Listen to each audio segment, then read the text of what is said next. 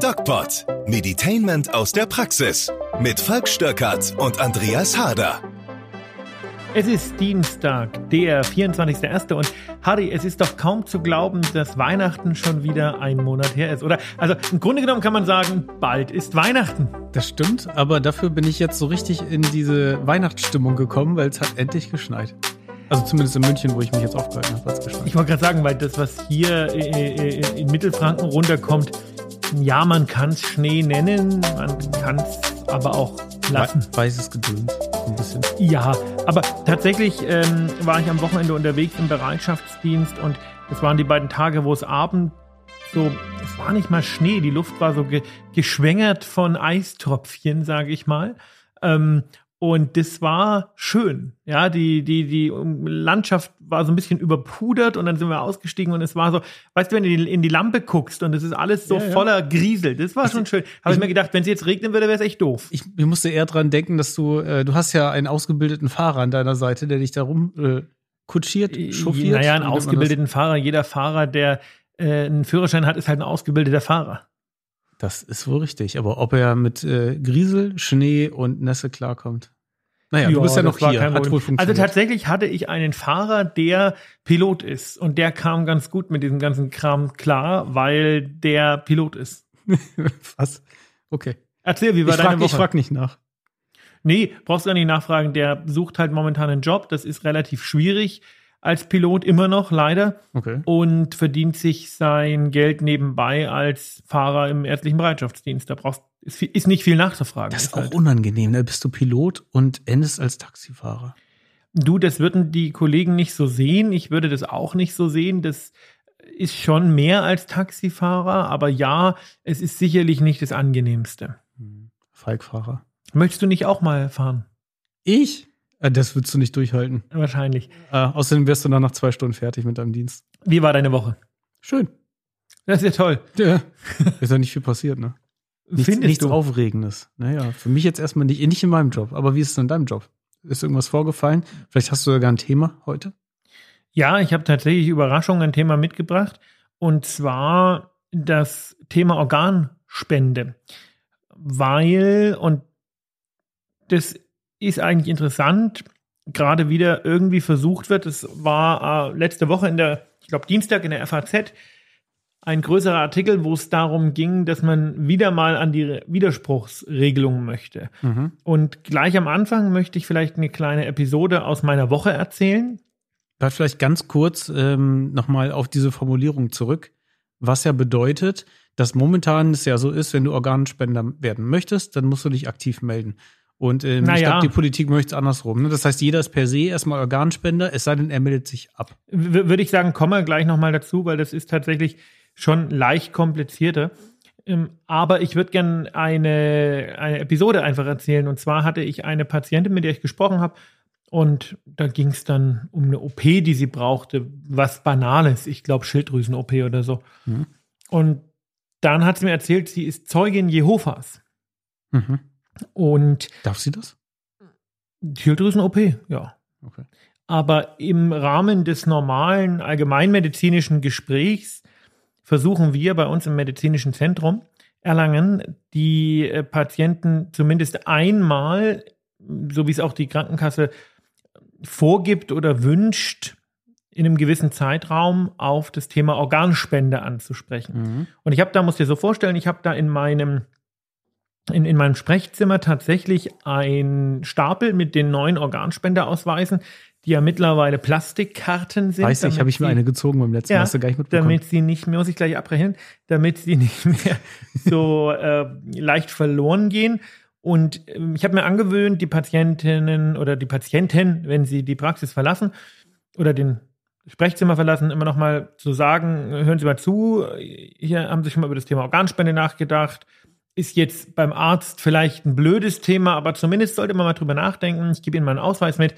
Wenn Sie Fragen haben, können Sie fragen. Ansonsten, wenn Sie gerne Organ spenden wollen, den Ausweis einfach ausfüllen. Wenn Sie nicht wollen, dann lassen Sie ihn vorne an der Anmeldung liegen. Müssen Sie mir jetzt auch gar nicht sagen. Ähm, wenn Sie Fragen haben, können Sie die aber stellen. So. Mhm. Und das habe ich bei der Patientin gemacht und sie sagte, ja gut, ich bin halt Zeugin Jehovas. Und habe ich gesagt, wie ist es denn mit als Zeugin Jehovas? Äh, äh, würden Sie denn Organe spenden oder auch gespendete Organe annehmen? Und das Interessante ist, da hatte sie jetzt gar kein Problem damit. Jetzt spricht sie sicherlich nicht für die Zeugen Jehovas weltweit, weiß ich nicht, wie das da ist. Aber sie hat gesagt, für sie ist das in Ordnung. Ich habe gesagt, auch wenn da irgendwie Leber oder sowas, ähm, ja, das ist für sie unproblematisch. Es geht nur um die Übertragung von Blut. Mhm. Fand ich interessant. Okay. Gut, da hat sie das vielleicht ein bisschen äh, aufgeweitet für sie, ne, was Weiß man darunter verstehen kann. Weiß ich tatsächlich gar nicht. Hm. Aber ich fand es einfach interessant, weil ich immer gedacht hätte, okay, Zeugen Jehovas werden sicherlich auch keine Organe akzeptieren von anderen. Ja, hätte ich jetzt auch gedacht. Ist offensichtlich nicht so. Ja, gut. Wie hältst du es mit der Organspende? Also ich habe selber schon lange einen Organspendeausweis und ich würde auch spenden. Also das hat natürlich auch einen Hintergrund als äh, Motorradfahrer. Ist das quasi ja, konkretisieren wir doch mal. Nee, ich komme ja auch aus einer Familie. Mein, mein Vater ist ähm, oder war Rettungssanitäter und äh, der hatte natürlich auch einen Organspendeausweis und äh, hat da auch immer positiv drüber gesprochen. Deswegen äh, war ich davor geprägt. Ich habe natürlich einen. Okay, konkretisieren wir das doch mal. Was würde das denn konkret für dich bedeuten? Naja gut, im, im Falle eines schlimmen Unfalls und äh, im Falle, dass es so schlimm ist, dass, ja, dass ich nicht mehr äh, lebensfähig bin. Okay. Da gibt's ja sicherlich jetzt einen äh, ja, Übergangszeitraum, in dem ist es überhaupt möglich und es gibt sicherlich auch Voraussetzungen, die erfüllt werden müssen, damit man überhaupt spenden darf. Ähm, ich gehe davon aus, dass man das vielleicht nicht mehr, mehr selber entscheiden kann. Deswegen führe ich dann den Ausweis äh, mit mir und ich, ja, also was noch übrig ist und verwertet werden kann, ähm, würde ich natürlich dann noch spenden. Ich habe da mal Zahlen mitgebracht und zwar ähm, zwei Drittel von den potenziellen Organspendern, was das ist, da kommen wir gleich dazu, mhm. die keinen Organspendeausweis haben, können ihre Organe nicht spenden, weil die Angehörigen, die dann in der Pflicht sind, das zu entscheiden, sich dagegen entscheiden. Ist das so? Das ist so. Aha. Das heißt. Das sind Zahlen von der DSO, Deutsche Stiftung Organtransplantation. Das heißt, keinen Organspendeausweis zu haben, bedeutet im Notfall, in den keiner kommen möchte, in denen aber statistisch einige Leute einfach kommen, mhm. dass man die Verantwortung den Angehörigen überträgt und die Angehörigen tendieren dazu, das nicht zu tun. Die Gründe dafür sind unbekannt, aber sie tendieren dazu, das nicht zu tun, was in der Konsequenz bedeutet, in dem Moment, wo ich schon hirntot bin und die Entscheidung meinen Angehörigen überlasse, wird es mit einer deutlich größeren Wahrscheinlichkeit als andersrum dazu führen, dass Menschen, die ohne meine Organspende sterben, sterben werden obwohl ich das gar nicht will. Mhm. Jetzt müssen wir, glaube ich, kurz die äh, Zuhörer nochmal abholen. Ähm, wir gehen jetzt da stillschweigend von aus, dass meine Angehörigen wissen, dass ich eigentlich Organspender bin. Aber wieso auch immer ist der Ausweis verloren gegangen, den ich selber unterschrieben habe. Oder ich habe keinen Ausweis. Oder ich habe keinen Ausweis. So. Dann in, in dem Falle äh, würden die wahrscheinlich gefragt, die Angehörigen, ja, wie hatten das eigentlich gehalten mit der Organspende? Sagen die, ja, die haben, er hat mal geäußert, dass er Organspender ist, aber wir müssen es jetzt entscheiden und wir wollen nicht. Was, ja, was? das dürfen sie so nicht äußern, ja. weil immer im, im Sinne des Verstorbenen gehandelt oder im Sinne des Patienten gehandelt werden muss. Das heißt, ich kann als Angehöriger nicht sagen, und das ist eben genau das Problem. Ich kann als Angehöriger nicht sagen, er wollte das, ich möchte das nicht, deswegen wird es nicht gemacht. Wenn ich das mhm. sage, dann habe ich den mutmaßlichen Patientenwillen geäußert und nach dem müssen sich die Ärzte ähm, richten. Ob sie das tun werden, im Zweifel ist die andere Frage. Okay, dann heißt es Aber, im Umkehrschluss, dass die Angehörigen gefragt werden und sie verneinen, dass ich Organspender sein möchte. Wollte. Richtig, und das machen sie im Zweifel nicht mal aus böser Absicht oder sowas, mhm. sondern das machen sie, weil es eine, es gibt da so zwei grundlegende psychologische Bedenken. Zum einen ist das dieses Bedenken, ja, und wenn er doch nicht richtig tot ist, was dann in einer Beerdigung des gesamten Körpers oder in einer Verbrennung des gesamten Körpers resultiert, wo ich mich auch frage, na okay, was ist denn, wenn er da nicht richtig tot ist? Also da muss man den Ärzten dann schon glauben, wenn jemand tot ist. Mhm. Ähm, und das Zweite ist, dass man irgendwie diese romantische Idee hat, man möchte die gesamte Person verbrennen oder verbuddeln, ja, was ja mh, mm, min, mindestens mittelalterlich ist. Ja, okay, oder einfach religiös geprägt. Mindestens hm. mittelalterlich. okay. Wie du weißt, halte ich nicht viel von Religion, das ist ein Grund.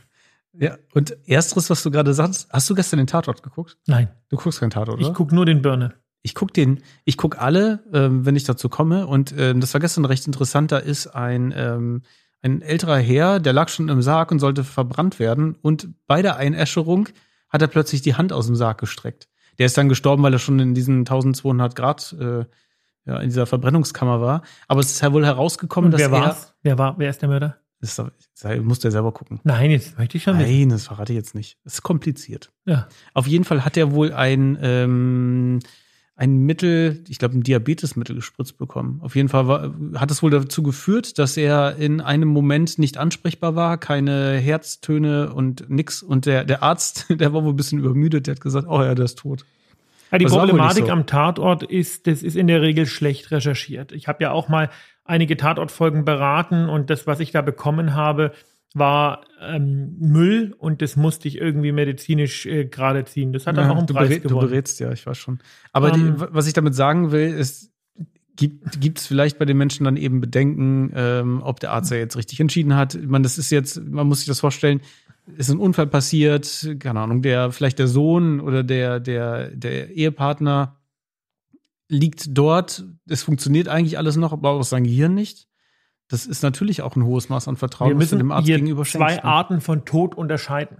Mhm. Zum einen den biologischen Tod, das ist der, von dem du gerade gesprochen hast, wo der Arzt dann jemanden für tot erklärt, der nicht tot ist. Das kann nicht vorkommen, wenn der Arzt nicht wirklich kolossal falsch oder schlecht handelt, was dann natürlich auch ein Approbationsentzugsverfahren nach sich zieht. Mhm. Da gibt es klare Richtlinien, klare Definitionen, wann jemand tot ist. Das ist zum einen also sichere Todeszeichen oder Verletzungen, die nicht mit dem Leben vereinbar sind, sprich Kopf ab. Sichere Todeszeichen sind Leichenflecken, Leichenstarre. Mhm.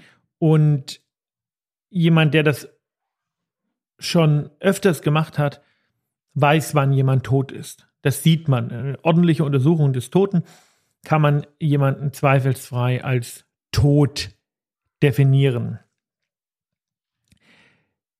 Das zweite ist der Hirntod.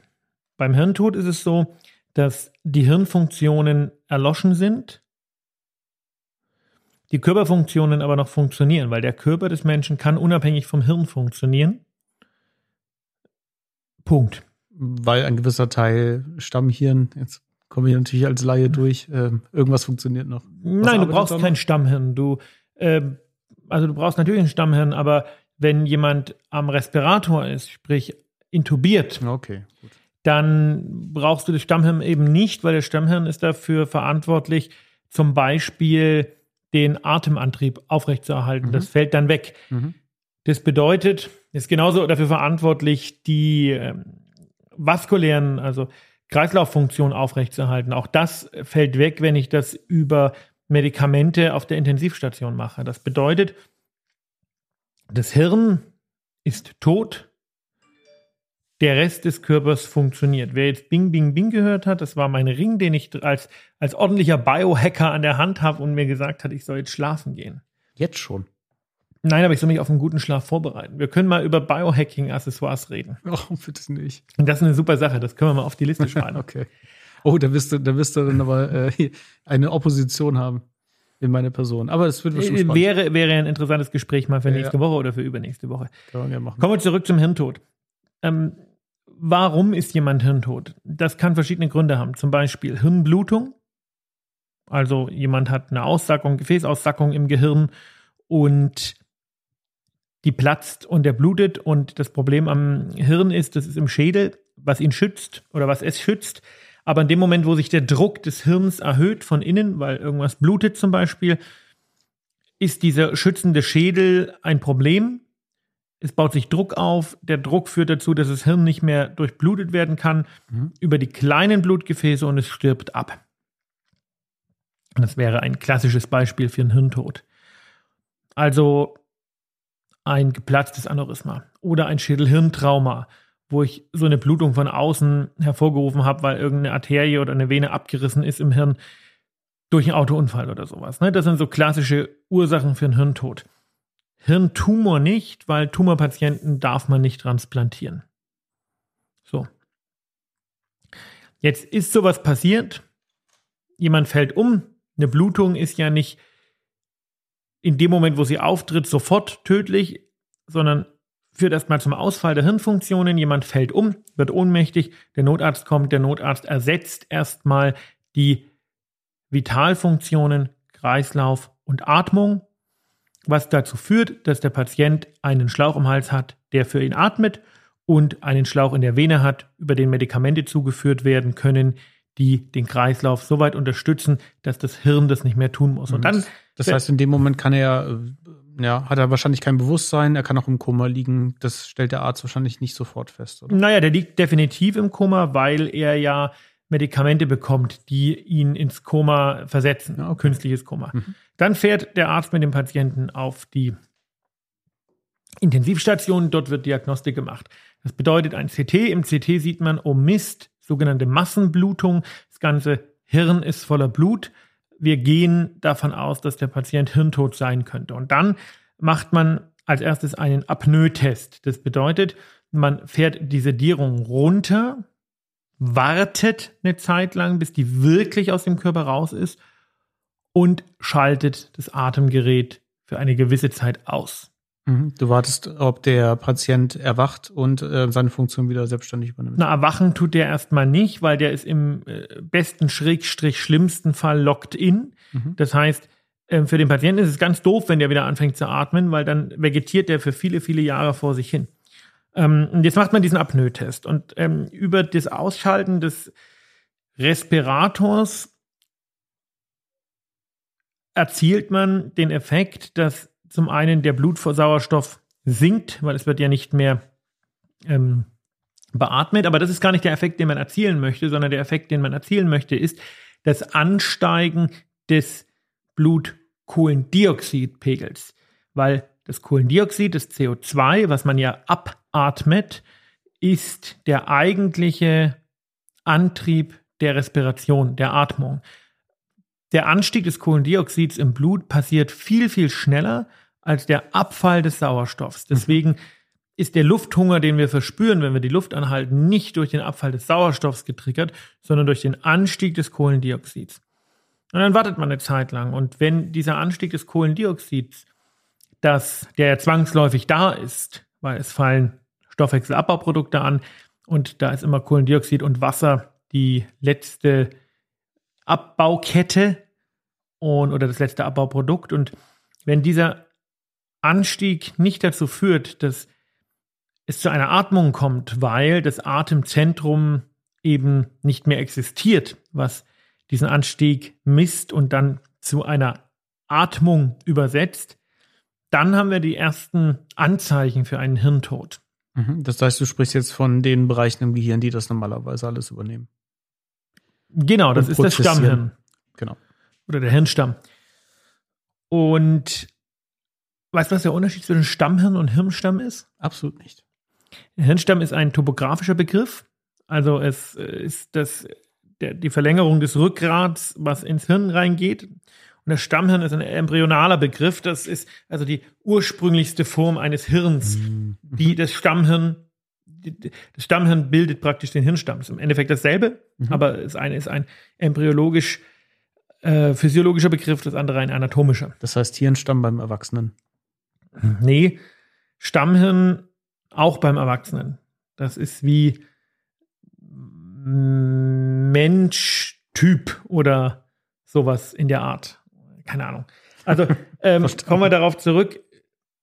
Das ist tot und der Patient atmet nicht mehr. So nach dem Apnoe-Test äh, werden in Deutschland, in Europa zwei Fachärzte für Neurologie, die nicht auf der Station arbeiten, auf der der Patient liegt und die nichts mit der Organtransplantation zu tun haben, unabhängig voneinander diesen Hirntod durch verschiedene andere Tests diagnostizieren.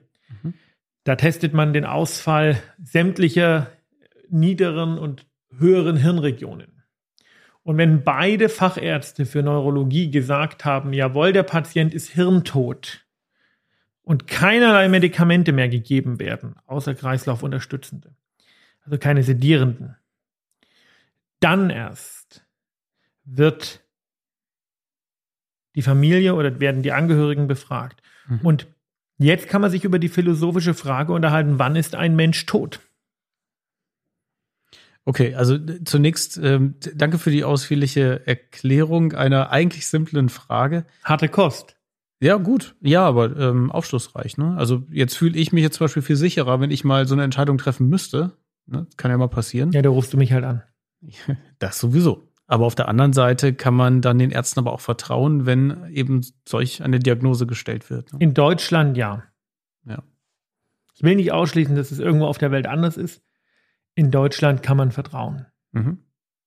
Okay, und jetzt wollen wir noch einmal ähm, die moralische Brille aufsetzen und da nochmal andersweitig drüber blicken. Jetzt weißt du ja von mir, dass ich, ja, ich habe eine religiöse Vorprägung, äh, würde jetzt aber nicht von mir behaupten, dass ich da jetzt sehr religiös bin und da einsteige. Also ich würde mich jetzt da äh, von frei machen, von diesen Fragen, ab wann äh, die Seele nein, nein, Himmel nein, geht. Mit, mit Seele hat das gar nichts zu tun, aber es hat was mit Wahrnehmung zu tun, denn es ist ja tatsächlich so, dass ein Mensch, und ich hatte das im erweiterten Freundeskreis vor anderthalb Jahren, vor zwei Jahren, weiß gar nicht. Das ist schon verdammt lang her. Hatte ich den Fall, dass eine gute Bekannte von mir tatsächlich leider durch eine Blutung eines, äh, einer Gefäßaussackung im Hirn hirntot war. Und ich habe die dann kurz vorm Abstellen der Maschinen besucht. Und es ist schon sehr, sehr schwierig, emotional zu registrieren, dass dieser Mensch, der da vor dir liegt, der aussieht wie immer, der warm ist, der Farbe im Gesicht hat. Farbe im Gesicht hat, dass dieser Mensch jetzt tot sein soll. Mhm. Das meinte ich eigentlich mit okay. ähm, äh, emotional, weil das ist schwierig. Naja, klar. Ich meine, ähm, es, es sieht, es wirkt halt noch so, als würde man ihn einfach nur schütteln müssen, ne? Genau. So, und ein bisschen kaltes Wasser durchs Gesicht und dann wird er schon wieder. Aber man kann da nichts mehr dran ändern. Also im Prinzip, wenn die Diagnose gestellt wurde, dann ist das klar emotional, aber auf der Faktenseite ist dieser Mensch in dem Moment schon nicht mehr überlebensfähig. Also, Nein, er ist tot. Und das, das ist das, was, es ist extrem schwer zu greifen, dass dieser Mensch in diesem Moment tot ist. Gut, in dem, in in dem Fall ist es ja so, dass der Arzt natürlich vom Unfallort bis ins Krankenhaus den Patienten in dem Zustand aber auch aufrechterhalten hat. Hätte er das nicht getan, also externe Unterstützung, dann wäre dieses Thema ja schon vor Ort geklärt. Das ist richtig. Aber das ist das, was ich mit Emotionalität meinte, wo ich gesagt habe, naja, ähm, das ist aus der emotionalen Seite her schwer zu, zu greifen, weil selbst wenn du jetzt nicht dieses, dass die Seele sitzt im Herz, bla bla Gedöns mit dir rumträgst, sondern einfach ein rationaler Mensch bist, fällt dir das trotzdem schwer zu sagen, ähm, jemand ist tot, der so lebendig auf dich wirkt. Ja. Absolut nachvollziehbar. Aber du hattest irgendwas mit, du wolltest irgendwas mit Religion anbringen. Naja, es gibt ja auch noch andere Gründe, ähm, warum man vielleicht eine Entscheidung auch nicht herbeiführen will. Ne? Wenn ich jetzt zum Beispiel sehr religiös bin und ähm, ich, ich stelle mir die Frage, was ist mit der, mit, mit der Seele? Ist die jetzt schon aus ihm raus? Äh, zu welchem Zeitpunkt passiert das? Da wird man sicherlich auch einige auch Gespräche führen mit Patienten. Ne? Also Weiß ich nicht, jetzt bin ich nicht sehr religiös, aber ich denke mir schon, wenn ich religiös bin, habe ich natürlich auch irgendwo das Gefühl, anderen helfen zu wollen. Und ich muss mir immer denken, das sind, also man, man denkt es ja vorher so ein bisschen durch, aber am Ende bleibt es ja trotzdem für die Betroffenen eine Ausnahmesituation, weil man ja grundsätzlich immer denkt, es betrifft die anderen. Naja, klar.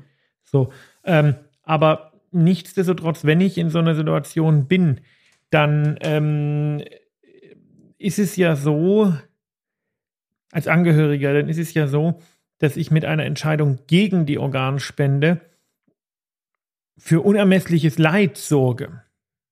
Und der Patient stirbt trotzdem. Ja. Ja, und ähm, also, Entschuldigung, der Sitz der Seele ist sicher nicht in der Leber. Ne? Jetzt müssen wir irgendwo nochmal einen Bogen spannen zur Organspende selbst nochmal. Jetzt sind wir ähm, einmal hindurchgegangen und ähm, haben uns erklären lassen, ab wann ist ein Patient äh, tatsächlich tot oder wurde so erklärt, ähm, was, was bedeutet es eventuell für den Angehörigen oder die Angehörigen, das entscheiden zu müssen. Und da komme ich doch zum Schluss. Es ist einfach auch eine Verantwortung vor den Angehörigen, so eine Karte bei sich zu führen, wenn man denn eben die Organspende will, um auch wirklich denen das nicht ähm, aufbürden zu müssen, solch eine Entscheidung am Ende des Sehr Tages. korrekter Schluss. Und deswegen nur der Aufruf auch von unserer Seite, wer sich mit dem Gedanken schwanger trägt, Organ spenden zu wollen in dem Fall der Fälle, dann bitte besorgt euch so eine Karte, führt die immer bei euch. Und, und, und selbst wenn nicht, ähm, dann nimmt man so eine Karte mit, wo drauf steht, ich möchte das nicht. Wir müssen zum Ende des Podcasts nochmal zur Widerspruchsregelung kommen. Mhm. Widerspruchsregelung sagt ja, jeder ist Organspender, wenn er nicht einmal im Leben aktiv widersprochen hat. Das wäre sozusagen ein Nicht-Organspendeausweis. Also jeder, der umkippt und hirntot ist, wird, ähm, wird als potenzieller Organspender definiert, es sei denn, man findet bei ihm einen Ausweis, wo drin steht, ich möchte das nicht. Mhm. Was sagst du dazu? Also ich finde es hilfreich, weil es genug Menschen gibt, die einfach in dem Alltagsstress und so es einfach nicht auf die Kette kriegen, sich so eine Karte zu organisieren. Und eigentlich wollen sie ja. Und wenn man dann eine Umfrage in der Fußgängerzone hört, dann heißt es immer, ja klar, will ich, will ich, will ich spenden. Ne? Sind dann plötzlich alle dabei. Aber wenn es dann darum geht, tatsächlich sich die Karte zu organisieren, da hapert es dann. Also würde das für die Organspende per se, würde das sehr helfen und wahrscheinlich mehr abholen im positiven Sinne, als welche vergraulen. Deswegen, ich kann das nachvollziehen, dass es die Wahrscheinlichkeit erhöht, ähm, Organ, Organe zu spenden oder die Spenden zu bekommen. Auf der anderen Seite ist es natürlich irgendwie eine gewisse Bevormundung. Hm. Also ich wäre. Steuern sind auch eine Bevormundung. Ja, klar, gut, aber die Steuern muss man ja zahlen, wenn man sie zu zahlen hat. Ja, in dem Fall müsste man dann auch Organspender sein, es sei denn, man widerspricht. Ich Also find, für ich mich bin sehr dafür, ne, weil äh, das Leid derjenigen, die eine auf eine Organspende warten und äh, die nicht bekommen und dann Kinder vielleicht auch, die daran sterben müssen, das ist unermesslich und das zu begründen mit wir wollen ähm, äh, unseren Angehörigen in einem Stück verbuddeln, finde ich schon nicht verhältnismäßig. Insbesondere wenn der Angehörige das nicht so wollte. Ja, wenn der Angehörige das so wollte, ist es so. Aber ganz grundsätzlich finde ich, dass die Toten den Lebenden helfen sollten. Und wenn wir in einer Welt leben, wo das wirklich geht, dann sollte das äh, zum Standard werden. Und ähm, man hat ja immer noch die Möglichkeit zu sagen, nein, ich möchte das nicht. genau. Das ist ja keine Also, Pflicht. Ist auch, für, wie gesagt, bin ich, bin ich bei dir, finde ich völlig in Ordnung, weil wir so auf jeden Fall ähm, eine höhere Quote bekommen an Spendern. Deswegen ist dieses Ziel gut und ähm, dann ist es auch gerechtfertigt, das Gesetz derart zu ändern. Wie gesagt, ich könnte auch verstehen, dass sich da, dass sich da eine, einige bevormundet fühlen, aber so ist es dann. Jetzt fühlen ich kann damit leben. einige bevormundet. Was sagt ihr dazu? Wie ist eure Meinung? Einfach auf Instagram Doc Falk ähm, mal kommentieren. Und wir hören uns nächste Woche wieder. Wünschen euch eine schöne Woche. Bis dahin. Macht's gut. Tschüss. Und denkt mal über das Thema nach. Das ist sicherlich wichtig. Fragt euren Hausarzt. Und gut. Das war der DocPod. Eine neue Folge jede Woche dienstags.